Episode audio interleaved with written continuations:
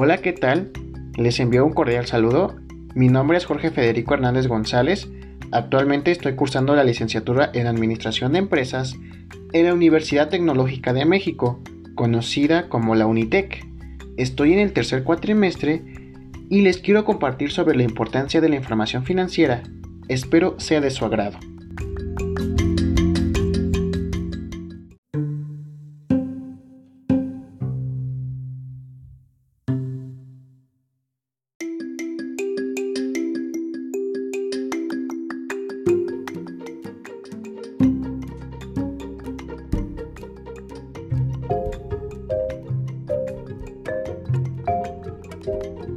Básicamente, la información financiera es la generación de datos en unidades monetarias para la toma de decisiones en nuestras vidas o a nivel empresarial.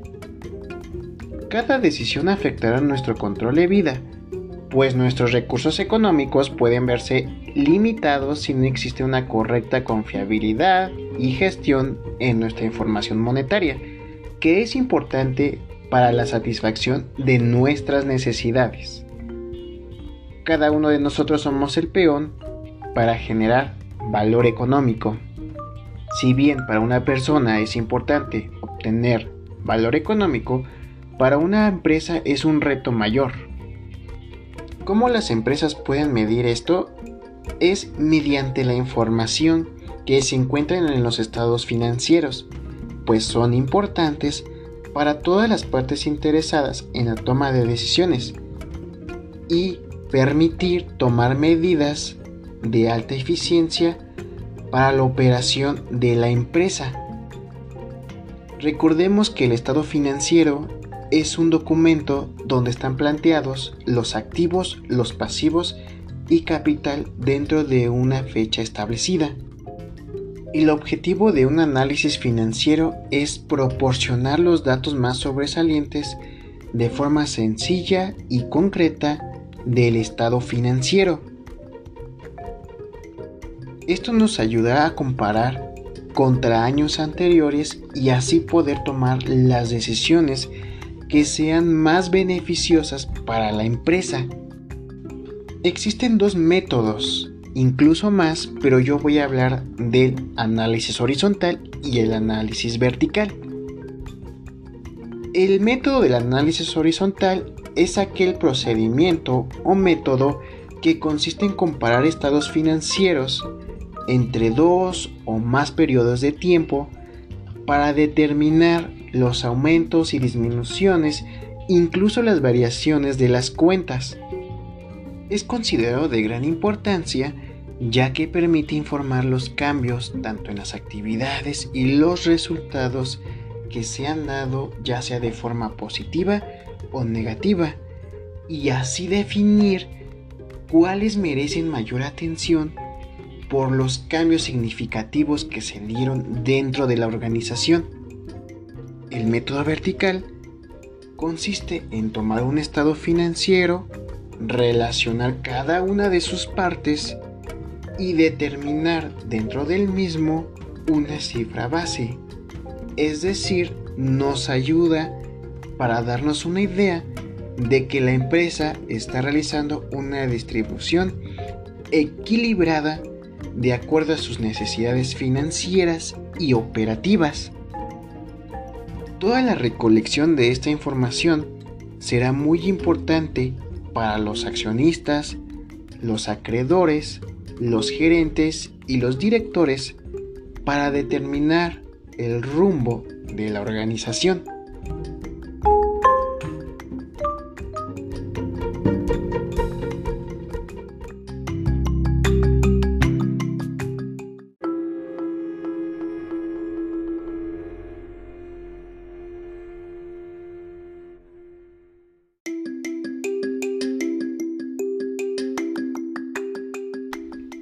El bien y el mal de alguna información financiera?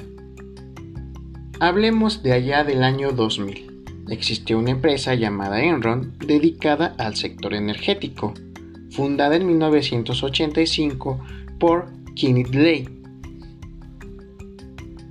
Vivió un antes y un después con la llegada de Jeffrey Skilling, uno de los mejores graduados de Harvard. Cuando llegó en 1997 a Enron, la compañía tuvo un cambio radical, pues todo lo pasivo se convertía en activo. ¿Cómo era eso posible? Tal vez una buena perfección de la contabilidad, tal vez un manejo de análisis financiero por excelencia, las auditorías salían a la perfección. Considerado una de las mejores empresas Enron, fue el ejemplo para las demás, ya que era una innovadora y que manejaba toda su información financiera altamente eficaz y sin ningunas anomalías, y que esto tenía una tendencia de mayor crecimiento para la empresa. Pero realmente creo que los directivos vivían engañados. Ellos creían que en el año 2000 cada acción cotizaba entre los 90 dólares. Pero poco a poco se fue descubriendo la triste realidad. Enron, considerada una de las mejores empresas de Estados Unidos, tuvo una decaída cuando las autoridades contables encontraron deudas escondidas y algunos elementos ocultos que no tenían nada que ver con el balance de la empresa. Después de eso, Enron poco a poco fue cayendo. De los 90 dólares que por acción cotizaba en el año 2000 a solamente pasar un dólar. Una caída de más del 99%. Y más de 10 millones de valor se fueron hacia abajo, pues ya que miles de ahorradores perdían su inversión.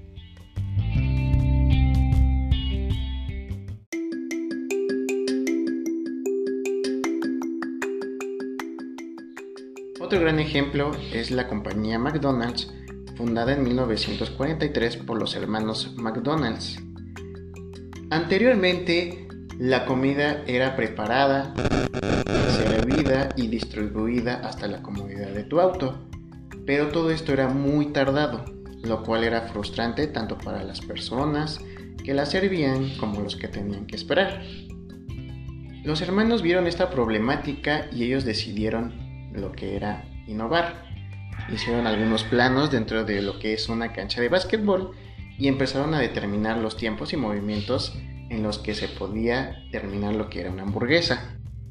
Y así nace lo que hoy comúnmente conocemos como comida rápida. Pero bueno, eso ya es otro tema. Lo que yo quiero aclarar en este punto es que los hermanos crearon un sistema tan rápido y eficiente en calidad, en finanzas, que era muy bien planteada en su primer local, que era en San Bernardino. Ellos querían replicar la misma modalidad en las demás sucursales, pero veían que no tenían éxito, ya que ellos necesitaban estar presentes, pues ninguno de los socios que se contrataba tenía la visión de la calidad y la administración financiera que ellos poseían. Un personaje importante que entra en esta historia es el empresario Ray Kroc, que se dedicaba a vender batidoras y visitó a los hermanos para hacerles una oferta y ahí fue donde vio el sistema tan rápido y eficiente de los hermanos que él quiso sumarse al proyecto. Él llegó a un acuerdo con los hermanos McDonald's en el cual se encargaría totalmente de administrar y replicar el local en distintos puntos de Estados Unidos, lo que comúnmente se conoce como franquicia. Al principio no era muy satisfactorio y pues los consejos de los hermanos McDonald's era de que esto no funcionaba, al principio se presentaba.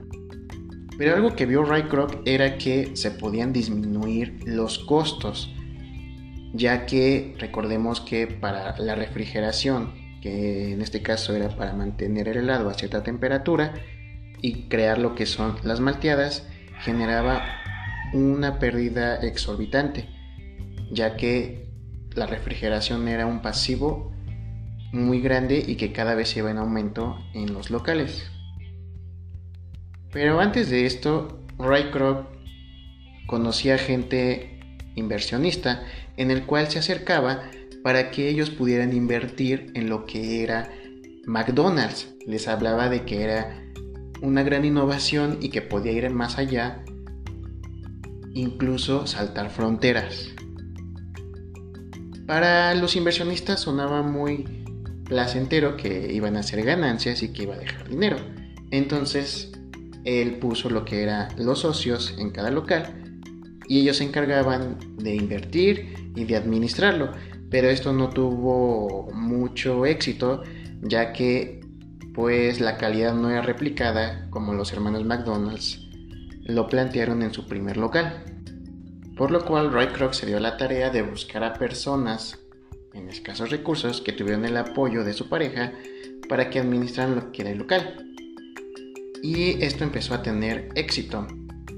Vio que aquellas personas que solamente vivían, bueno, un dato aquí importante es que Ray Kroc lo visitó un judío que estaba vendiendo Biblias y le dice, ¿por qué tú vendes Biblias si eres judío?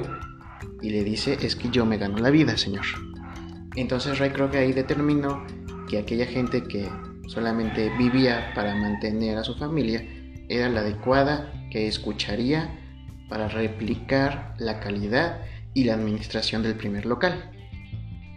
Algo que detonó eh, y rompió lo que es la relación entre los, los hermanos McDonald's y Ray Kroc era que Ray Kroc dejó de informarle a los hermanos todo lo que sucedía en los demás locales.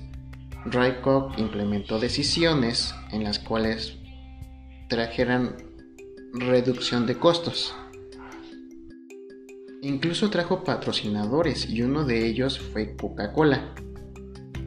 Con esta decisión de patrocinio, Ray Kroc ya no solamente vendía malteadas, sino también bebidas energéticas, que en este caso era Coca-Cola. Pero bueno, Ray Kroc dejó de informar a los hermanos McDonald's y esto trajo muchos problemas internos.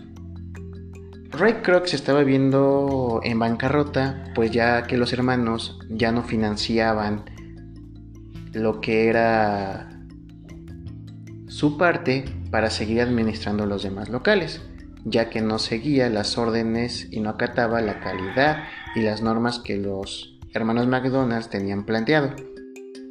Un día tuvo que pedir un préstamo al banco pero el banco le dijo, mm, no puedo, tú ya estás endeudado y ya tienes hipotecada tu casa. En ese momento, un financiero escuchó la conversación de Kroc con el banco y le dijo, mira, la verdad es que tú no estás en la industria alimenticia, sino que te encuentras en la industria inmobiliaria. ¿Por qué? Tú estás rentando los terrenos donde tienes los locales. Compra los terrenos y tú te puedes apoderar de todo lo que está dentro del terreno. Los hermanos McDonald's no tuvieron otra opción que venderle la compañía Roycroft por un millón de dólares, pero ellos pedían el 1% de las ganancias. Roycroft no quería ceder, entonces se las ingenió mediante contratos negros para que este acuerdo nunca se viera reflejado. Al final de la historia se dieron un apretón de manos, los hermanos McDonald's se fueron a la bancarrota y así Ray Kroc fue el fundador de McDonald's.